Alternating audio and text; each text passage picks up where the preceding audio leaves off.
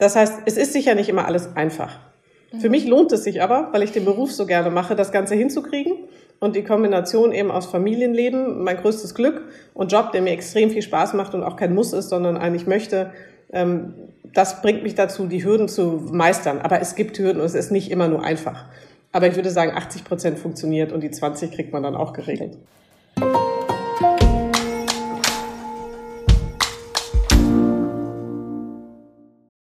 Hi und herzlich willkommen zu einer neuen Folge von Versprochen.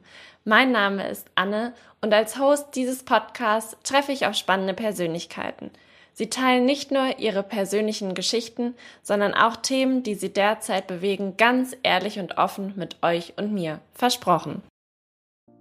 Mein heutiger Gast ist Rebecca und wir sprechen über Großprojekte, digitale Zwillinge und ihre heimliche Schwäche. Du beschreibst die Branche, in der du arbeitest, als Nische.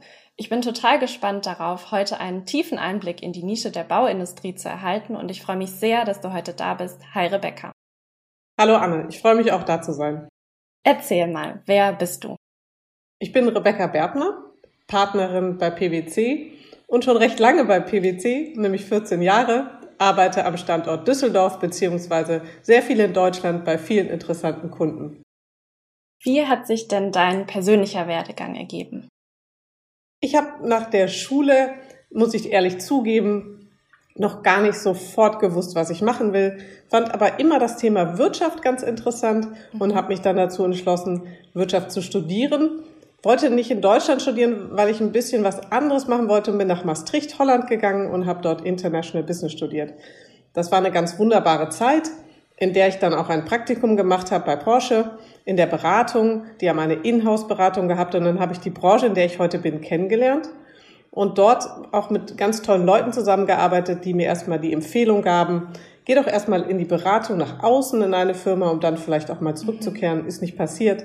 Aber das war der Weg. Von da bin ich in eine kleine Unternehmensberatung gegangen und dann habe ich nach zwei Jahren dort ähm, über einen Kollegen erfahren, dass PwC berät. Das war 2007 und da habe ich mich gefragt, ach, PwC, die kenne ich doch nur als Wirtschaftsprüfer, beraten die denn auch? Habe mich beworben, bin genommen worden, habe meine Reise begonnen. Wir waren damals 150 Leute und heute sind wir zweieinhalbtausend Leute und ich konnte den Weg gehen. Von daher bin ich sehr lange jetzt hier bei PwC und habe dort fast immer eins getan, nämlich die Nische, die du gerade ansprichst, Unternehmen in Großprojekten, Infrastrukturausbau und Bau äh, begleitet und viele tolle Projekte gemacht. Sehr spannend. Wie du schon angesprochen hast, blickst du auf eine sehr lange Historie jetzt bei PwC Deutschland zurück. Was hat sich denn bei PwC seit deinem Einstieg verändert und gab es vielleicht auch besonders bedeutende Momente für dich? Eine Sache, die erzähle ich auch gerne in Bewerbungsgesprächen. Noch vor etwa acht Jahren habe ich immer gesagt, da ist das große Schiff, die Prüfung, und da sind die zwei schnellen Beiboote, die Steuerberatung und die Beratung. Und wenn ich heute erzähle, sage ich, da ist das große Schiff Beratung und wir gemeinsam mit der, mit der Prüfung und der Steuerberatung fahren voran und haben vier, drei tolle Bereiche, die sehr viel gemeinsam bewegen können und auch viel zusammenarbeiten. Und das hat sich wirklich toll entwickelt. Das heißt, das Besondere, dass man in der Beratung war, als ich anfing, ist jetzt das Normale. Wir haben tolle Wachstumsziele. Wir kriegen ganz viele neue Leute rein ich, früher kannte ich ganz viele auf dem Flur, heute nicht mehr. Das ist aber nicht negativ, weil es Vielfalt und ganz viele andere Leute bringt und dadurch auch neue Welten, neue Projekte, neue Themen. Und das freut mich und begeistert mich. Sicher auch ein Grund, warum ich so lange diese Reise hier mache und nicht abbrechen möchte. Das klingt gut. Als Partnerin arbeitest du ja zu 85 Prozent in Teilzeit. Wie kam es zu dieser Entscheidung? Das größte Glück in meinem Leben sind meine Kinder und das ist auch die Entscheidung für dieses Thema. 2006 bin ich zum ersten Mal Mutter geworden von äh, meiner Tochter und dann drei Jahre später ähm, nochmal vom Sohn. In meinem Arbeitsumfeld ist es normal, dass man auch unterwegs ist. Also, dass ich auch beim Kunden bin, dass ich also nicht zu Hause schlafe, sondern an anderen Orten, in anderen Städten, dort mit dem Team bin, wir dort arbeiten, wie beim Mandanten vor Ort sind. Jetzt mit dem Moment, dass ich ähm, Mutter wurde, habe ich mich nicht dafür entscheiden können zu sagen, das kann alles ganz so bleiben. Ich bin unter der Woche nicht zu Hause, meine Kinder sind bei ähm, nur bei meinem Mann. Wir leben in einer Familie und ich möchte auch teilhaben und ein bisschen mehr da sein. Von daher habe ich mich entschieden, die Zeit etwas zu reduzieren. Zwei Nachmittage auch mit den Kindern zu haben, bedeutet auch in der Zeit bin ich da nicht unterwegs. Und das war wichtig für mich. Sonst hätte ich das nicht wieder verbinden können das war auch ein ganz spannender Schritt, weil ich gar nicht wusste, ob das klappt. Es gab bei PwC noch nicht so viele Frauen, äh, die Kinder hatten und in Teilzeit waren. Das hat sich glücklicherweise ein bisschen geändert. Und ich war ganz froh, dass das dann funktioniert hat. Aber der Moment war tatsächlich die Familie und die Entscheidung, das zu verbinden, nämlich Arbeiten und Familie. Mhm. Und wie gut funktioniert dieses Konstru Konstrukt jetzt für dich und deine Familie und welche Herausforderungen erlebst du vielleicht auch dabei? Im Einstieg war es tatsächlich noch sehr fremd. Also ich war sehr, ich war verunsichert, ob das klappen würde und war ganz oft ganz angestrengt. Das habe ich nicht versucht, im Beruf rauszulassen, aber ich merkte mhm. zu Hause, dass die Tage waren anstrengend und ähm, ähm, von Unsicherheiten noch geprägt. Das hat sich aber schnell gefangen, weil ich gemerkt habe, dass es in der Firma gar nicht groß zum Thema wurde. Ähm, die Mandanten haben es sowieso nicht weiter mitbekommen, beziehungsweise meine Erfahrung ist sowieso, dass man gut mit denen reden kann. Und im Arbeitsalltag hat sich das mit den Kollegen auch gut eingependelt. Im 80 Prozent der Fälle läuft das alles gut. Dann funktioniert es, dann weiß man, man kann unterwegs sein zu Hause. Also wir machen das eben gemeinsam, mein Mann und ich. Wir haben noch eine Kinderfrau, die uns unterstützt. Die Projekte laufen toll und ähm, das Team funktioniert, so dass wir alle gut zusammenarbeiten, mit welchem Einsatz ähm, wir auch immer bringen können für das Projekt, je nach Individualität. Das gilt dann für Teilzeit oder für mehrere Projekte, für jeden individuell. Aber natürlich, wenn Krankheit kommt, in der Corona-Phase war es nicht einfach, da musste man schauen, wie kriegt man denn die kleinen Kinder, wenn man Homeoffice macht jetzt und sie nicht in den Kindergarten durften, auch noch ähm, unterhalten. Das heißt, es ist sicher nicht immer alles einfach. Für mich lohnt es sich aber, weil ich den Beruf so gerne mache, das Ganze hinzukriegen und die Kombination eben aus Familienleben, mein größtes Glück und Job, der mir extrem viel Spaß macht und auch kein Muss ist, sondern eigentlich möchte, ähm, das bringt mich dazu, die Hürden zu meistern. Aber es gibt Hürden und es ist nicht immer nur einfach. Aber ich würde sagen, 80 Prozent funktioniert und die 20 kriegt man dann auch geregelt. Ein guter Ausblick, den du gibst, Rebecca. Glaubst du denn, du hast dich in deiner Führungsrolle verändert, seitdem du Mutter bist? Ja, ich glaube, ich, ich bin die bessere Kollegin geworden. Ähm, in den Jahren zuvor habe ich muss ich fairerweise zugeben, immer gedacht, die Arbeitsergebnisse und auch noch gerne spät und der Kunde muss immer zufrieden sein und das ist alles ganz wichtig. Das ist alles so. Aber ich sehe es mit einer anderen Gelassenheit, weil ich weiß, am Ende ist wichtig, dass der Kunde zufrieden ist, dass wir gute Ergebnisse abgeben. Aber ich weiß auch, da muss man nicht, das muss nicht mit Druck passieren, das muss mit der Zusammenarbeit im Team passieren, mit, mit guter Motivation. Natürlich ist es auch mal anstrengend, gar keine Frage.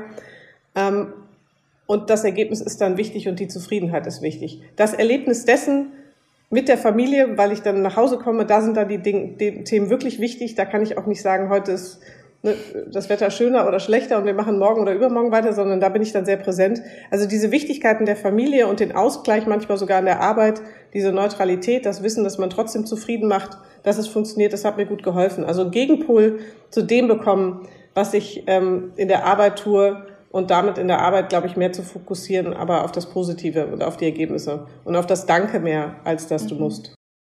Spannend. Lass uns gerne so langsam auf deine fachlichen Themen zu sprechen kommen, damit unsere HörerInnen dich und deinen Bereich noch besser verstehen und auch einordnen können, wäre es toll, wenn du uns erklärst, was tut ihr genau im Bereich Capital Projects and Infrastructure? Wie und wo leistet ihr Unterstützung? Gerne. Anne, du hast ja schon Capital Projects und Infrastructure, diesen Zungenbrecher so schön gesprochen. Danke dafür. Vielleicht kurz als Einstieg, warum heißen wir eigentlich so?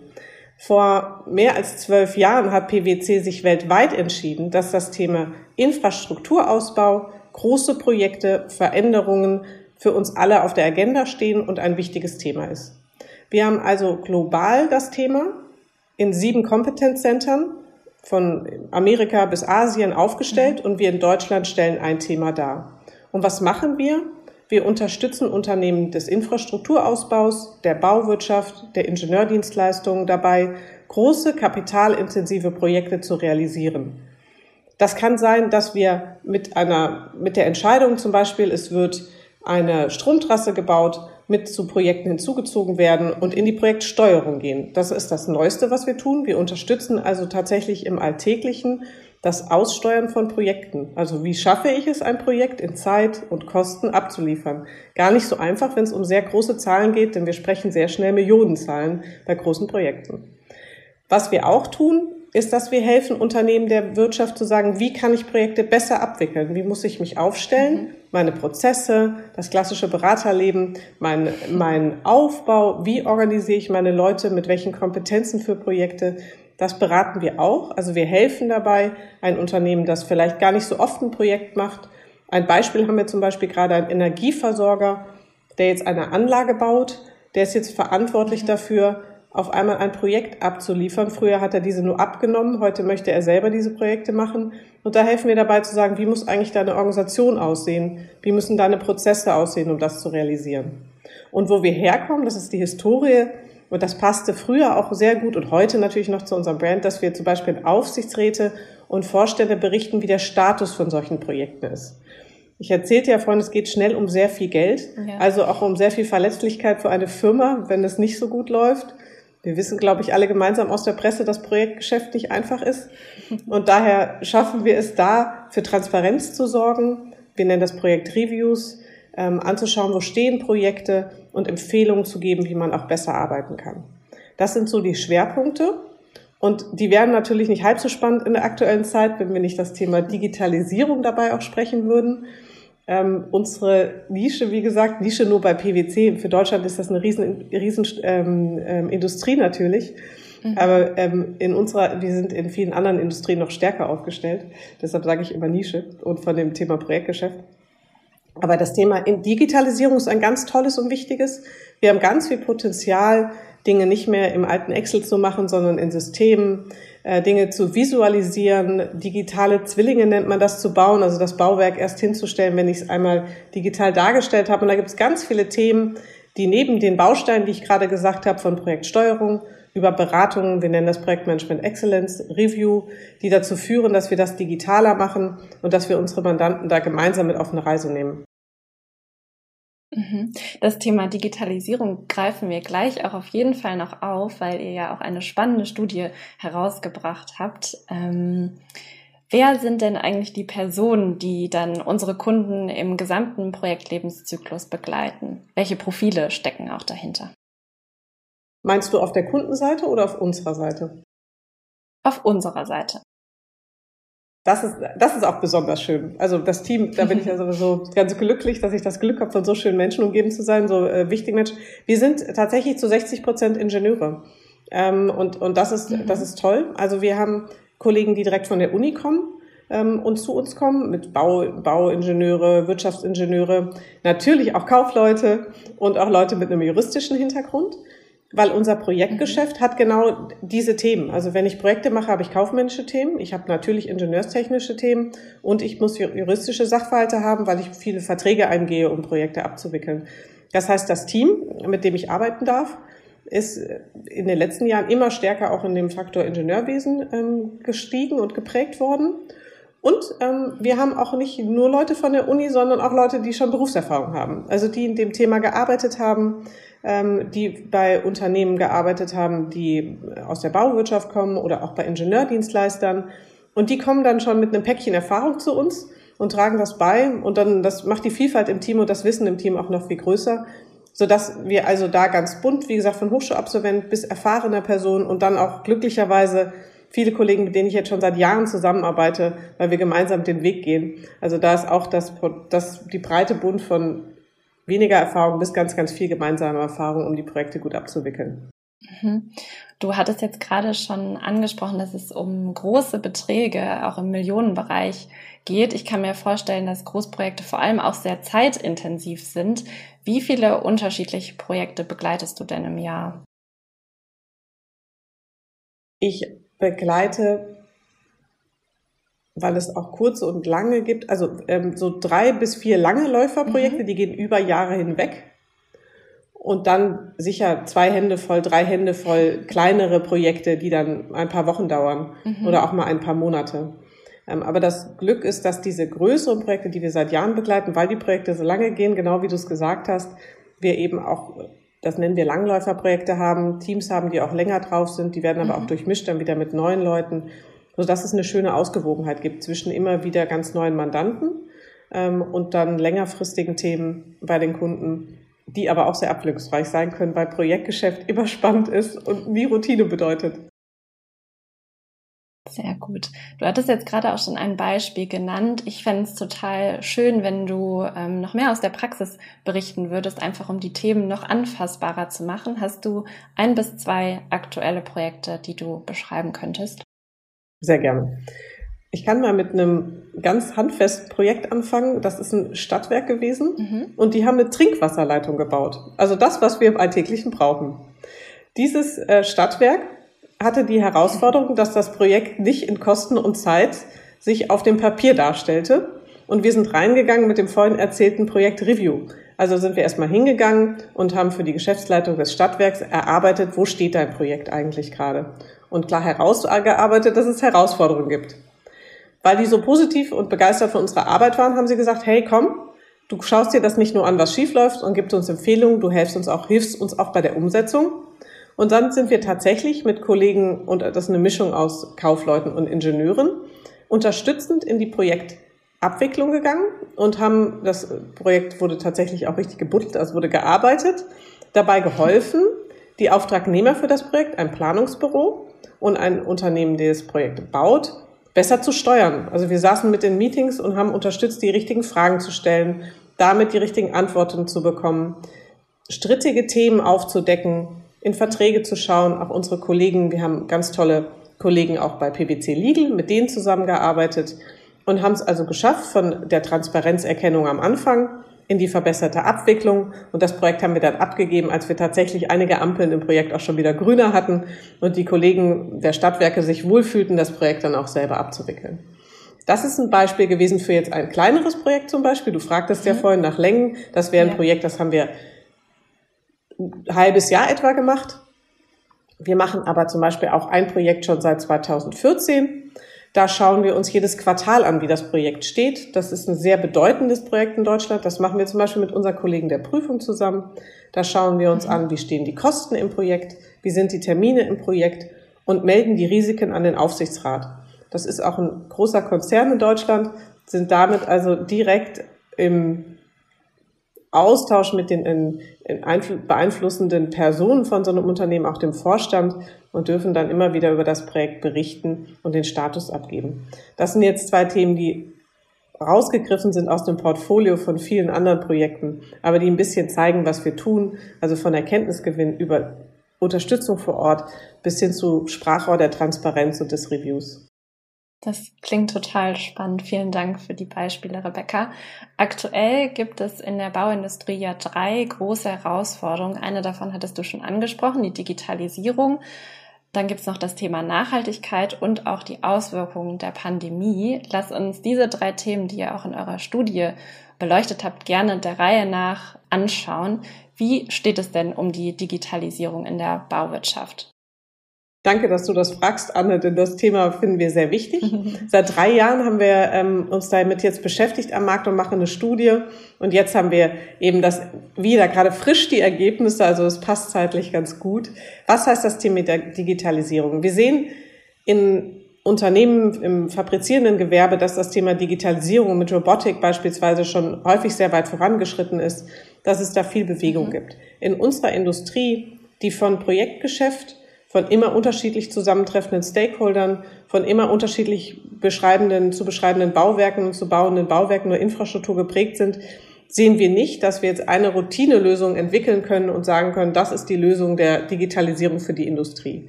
Das sehen wir auch, denn unsere Industrie ist tatsächlich nicht so stark digitalisiert. Wir machen da eine Frage und fragen zum Beispiel, wie weit bist du in, im Thema Visualisierung? Das ist ein wichtiges Thema für uns. Ich sprach gerade so ein bisschen von digitaler Darstellung. Wie weit bist du im Thema Visualisierung beispielsweise schon?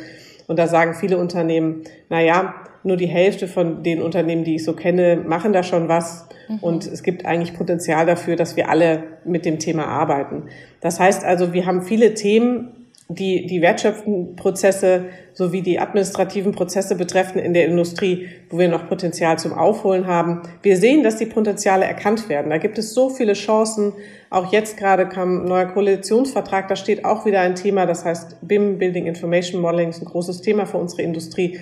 Müssen wir jetzt im Detail nicht vertiefen, aber das ist ein Schlagwort, was man immer wieder hört. Steht auch wieder drin, dass das ein Thema der Zukunft ist. Und unsere Studie sagt, hey, das erkennen wir alle. Nur wir müssen die Lücke zwischen Erkenntnis und Umsetzung noch schließen und mhm. weiterkommen Thema Digitalisierung. Von daher, die frohe Botschaft ist, es ist erkannt. Die Themen wirken in, in den, bei den Befragten so, als ist ihnen das klar. Aber die Lücke ist doch noch da und leider schließt sie sich auch nicht so richtig in den letzten drei Jahren, ähm, die Themen auch dann in der Umsetzung zu realisieren und die Prozesse und die Wege dorthin wirklich zu digitalisieren. Aber es überwiegt der Blick in die Chance und in das Potenzial, dass wir hoffen, da wird sich viel bewegen, aber es ist Potenzial da. Das macht ja auch Spaß, weil da können wir dann auch arbeiten. Woran liegt es deiner Meinung nach, dass der Digitalisierungsschub in der Bauindustrie bis jetzt ausgeblieben ist? Das befragen wir die Unternehmen auch. Hm, was sind die Gründe zum Beispiel? Mhm. Und ein Riesenthema ist das Thema Fachkräftemangel ähm, fairerweise und auch Wissen über die neue, ähm, über die neuen Themen. Ähm, das sehen wir auch klar am Markt. Auch wir äh, möchten uns bereichern um Kollegen, die schon Erfahrung haben. Ich sagte ja vorhin, dass wir im Team auch gerne Kollegen schon mit Erfahrung haben. Und es gibt noch gar nicht so viele, die sich mit den neuen Technologien auskennen, weil die eben über die letzten Jahre erst gereift sind. Und durch diese Arbeit in nicht routinierten Prozessen, ähm, in auch tatsächlich sehr traditionellen Industrien wie so einer Bauwirtschaft, ist es halt nicht so einfach wahrscheinlich, die Flöcke durchzuschlagen. Und von daher ist das Thema also Fachkräfte eins, wahrscheinlich Veränderungsmotivation auch ein bisschen. Ähm, und das Thema Wissen um die neuen, um die neuen Technologien muss noch vorangetrieben werden. Aber ich würde sagen, das sind somit die größten Herausforderungen und dann auch die Akzeptanz ehrlicherweise am Ende, das umzusetzen. Äh, sagen auch die Studienteilnehmer, dass das Themen sind, die wir uns jetzt gar nicht als PwC ausdenken, sondern die wir auf die Hand gelegt bekommen. Mhm. Okay. Laut der Studie kann die Digitalisierung ja dazu beitragen, dass Bauunternehmen sorgsamer und nachhaltiger mit ihren Ressourcen umgehen. Das Stichwort ESG, also Umwelt, Soziales und Unternehmensführung, wird also immer relevanter. Und ich glaube, das ist eine ganz gute Überleitung zu der nächsten Herausforderung, auf die wir jetzt gerne schauen können. Wie siehst du denn die Entwicklung der Bauindustrie beim Thema Nachhaltigkeit?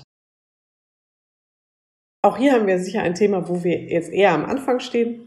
Ähm, was schön ist in der Studie, von zwei Dritteln der Studienteilnehmer wird erkannt, dass es ein Thema ist und dass man sich damit beschäftigen muss, in zumindest in einigen Säulen. Also von daher auch wieder da, positiver Erkenntnisgewinn ist da. Die Schritte, um das Ganze umzusetzen, liest sich im Moment aus den Ergebnissen so, dass man sich schon noch damit beschäftigen muss, wie man zum Beispiel mit Regulatorik umgeht, wie man die ähm, Anforderungen, die das Thema Nachhaltigkeit für die Unternehmen und für das Projektgeschäft haben wird, erstmal noch besser verstehen muss, umsetzen muss, um denen auch gerecht zu werden. Also von daher würde ich fast sagen, es zeichnet ein ähnliches Bild wie das Thema Digitalisierung. Man beginnt die Themen zu erkennen. Ähm, das ist sehr offensichtlich. Das Umsetzen dessen braucht noch wenig Zeit und hat noch Potenzial. Aber auch da ist mein Eindruck, wird es eher ein Katalysator durch die aktuelle Zeit geben, da das Thema Nachhaltigkeit ja offensichtlich überall Anklang findet. Und ich hoffe und wünsche mir, dass wir ein Motor in der Industrie mit sein können, das Thema umzusetzen. Mhm. Denkst du, deine Arbeit wird sich verändern, wenn jetzt mehr Unternehmen die ESG-Anforderungen erfüllen müssen? Ich bin gerade ganz begeistert, weil wir zwei Projektbeispiele aktuell haben. Also wir haben ein Projekt mhm. gerade gewonnen, da werden wir im Rahmen des Projektaufsatzes eine ähm, genau die Nachhaltigkeitsstrategie für das Projekt definieren.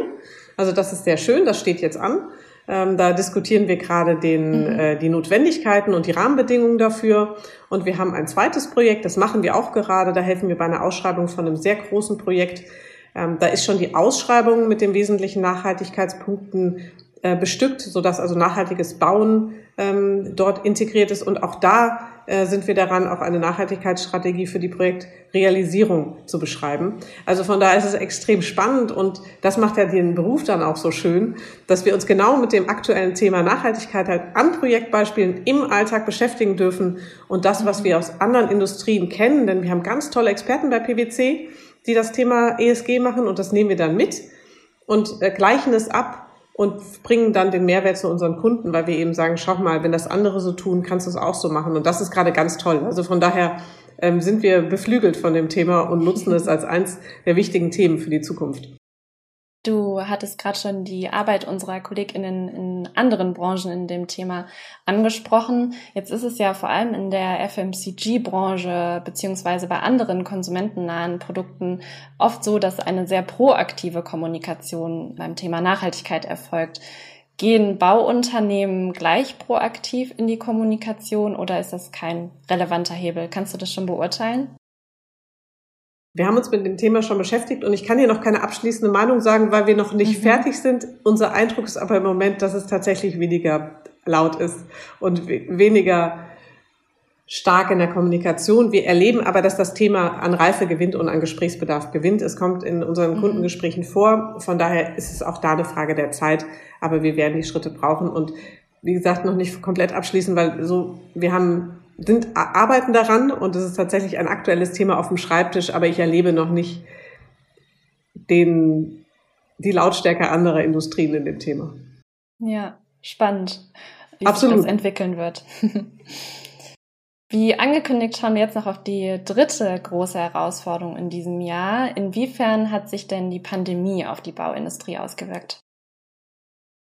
Das ist schön, dass wir das als letztes besprechen, denn das ist das Positivste. Ähm, die Industrie hat das sehr, sehr wenig gemerkt. Ähm, es hat natürlich einen ganz klaren Faktor. Wir sprechen von vielen langfristigen großen Projekten, die während der Corona, vor Corona begonnen haben, während Corona jetzt laufen und dann die Einschläge natürlich bekommen in der Projektabwicklung, aber deshalb nicht unbedingt existenziell gefährdet sind. Ich habe, ähm, wir machen, wie vorhin besprochen, ja eine Breite an Palette von Projekten. Es gab ein Projekt, das in der Corona-Pandemie nicht weitergegangen ist. Das war ein sehr frühes Projekt, wo es auch noch um Finanzierung ging. Das stellte sich schwieriger dar. Das wird jetzt ein bisschen andere Form, aber weitergeführt. Aber der originäre Aufsatz wurde geändert in Corona. Sonst haben wir kein einziges Projekt erlebt in unserer Industrie, das jetzt mit Corona ein wirkliches Problem ähm, hatte also ein existenzielles Problem. Wir erleben das als Ergebnis auch glücklicherweise unserer Umfrage. Aber was wir jetzt sehr deutlich merken, und das ist wieder das Thema Kosten, dann was uns als PwC dann natürlich auch begleitet, wenn wir auf Projekte schauen. Wir merken jetzt Lieferkettenprobleme, Rohstoffkosten, die mhm. steigen. Also von daher gibt es jetzt schon im Thema Corona Auswirkungen, aber eben nicht im Abbruch, sondern dann in Herausforderungen zeitlichen Umfangs und Kostenumfangs. Ja. Aber glücklicherweise ist der Grundtenor positiv da können wir uns sehr freuen, dass wir in der Industrie arbeiten, die da sehr stabil durch diese Zeit gekommen ist oder kommt. Wir wissen ja noch nicht ganz, wie es weitergeht. Mhm. Wenn wir jetzt unseren Blick Richtung Zukunft richten, welchen Wandel würdest du denn gerne innerhalb der Industrie erleben? Nächstes Jahr werden wir wieder eine Studie machen und übernächstes Jahr auch und immer das Thema Digitalisierung beschreiben. Und wir beschreiben da auf ein paar Folien immer so ein Potenzial-Gap, nennen wir das, eine Lücke zwischen dem, was eben ähm, gebraucht wird und was man hat. Und was ich mir extrem wünschen würde, und da gibt es so fünf, sechs Schlüsseltechnologien, dass wir einfach jetzt Jahr für Jahr diese Lücke schließen und wir tatsächlich erleben, wir nennen so, das gibt so Worte wie digitale Baustelle, also dass, dass Excel verschwindet, dass die Papierpläne verschwinden, dass man äh, ganz normal mit einem Handheld auf dem, auf der Baustelle rumläuft und äh, so arbeitet, dass wir so vielleicht sogar an das Thema Robotics kommen, ähm, das für Großbaustellen ist vielleicht ein bisschen sehr Zukunftsmusik, aber sicher für, für andere oder kleinere Vorhaben möglich. Also dass im Grunde die, die Lücken, die es noch gibt, geschlossen werden, dass das auch mit ein bisschen mehr Tempo passiert und dass wir dann Teilhabe haben an diesem Weg der Digitalisierung. Das versuchen wir auch, weil wir zum Beispiel auch über unser eigenes Tool nachdenken in dem Bereich, also auch Teil dessen zu sein und die Digitalisierung mitzugestalten. Jetzt habe ich noch eine letzte Frage an dich. Was ist deine heimliche Schwäche? Ich, ich glaube, ich befürchte, es ist gar nicht so heimlich. Ich bin ziemlich ungeduldig. ähm, und das kann, das kann auch schon mal anstrengend für mich selber sein und für Dritte, äh, weil ich Dinge dann ganz schnell gerne wissen möchte und ganz schnell mache. Das führt auch dazu, dass man manchmal ein bisschen schnell ist und dann manchmal ein bisschen, ähm, bisschen ungemütlich werden kann. Ähm, aber ich befürchte, dass das eines der größten Herausforderungen ist, die ich auch zu Hause mal erlebe. Ich denke, ah, das muss doch jetzt und ich will das schnell. Und dann klappt es nicht so schnell. Von daher ist Ungeduld sicher, was mich sehr prägt. Vielen Dank für die wertvollen persönlichen sowie beruflichen Einblicke, die du heute mit uns geteilt hast, Rebecca. Es hat wirklich Spaß gemacht, mit dir zu sprechen und wie versprochen, das Schlusswort gehört dir. Danke, Anne. Danke für die Chance, mit dir zu sprechen. Äh, das macht mir sehr viel Freude und danke für die Möglichkeit, über das Thema zu reden. Und was uns gerade bewegt, wenn ich das sagen kann, ist, dass wir so viele Potenziale auch bei uns haben und wir suchen Talente, die uns auch hier unterstützen. Von daher würde ich mich total freuen, wenn ich Begleiter weiterfinde für diesen Weg, auch vielleicht über diesen Podcast die Möglichkeit, Kollegen für unser Thema zu begeistern, Teil unseres Themas zu werden und mit uns die Reise bei PwC zu beginnen. Weil wie du gesagt hast, Digitalisierung, Nachhaltigkeit und aktuelle Herausforderungen können wir lösen und die können wir mit tollen Menschen lösen. Und von daher ist mein Gedanke da sehr laut. Wer Lust hat, sich zu bewerben oder Teil unseres Teams bei PwC zu werden, nicht nur in unserem Thema, sondern auch in der Breite, würde ich mich freuen, auch persönlich angesprochen zu werden. Ich konnte halten, was ich versprochen habe, dann teilt diese Podcast-Folge gerne mit Personen, denen sie auch gefallen könnte. Abonniert unseren Podcast auf den gängigen Podcast-Plattformen oder hinterlasst eine Bewertung. Wir hören uns wieder. Versprochen.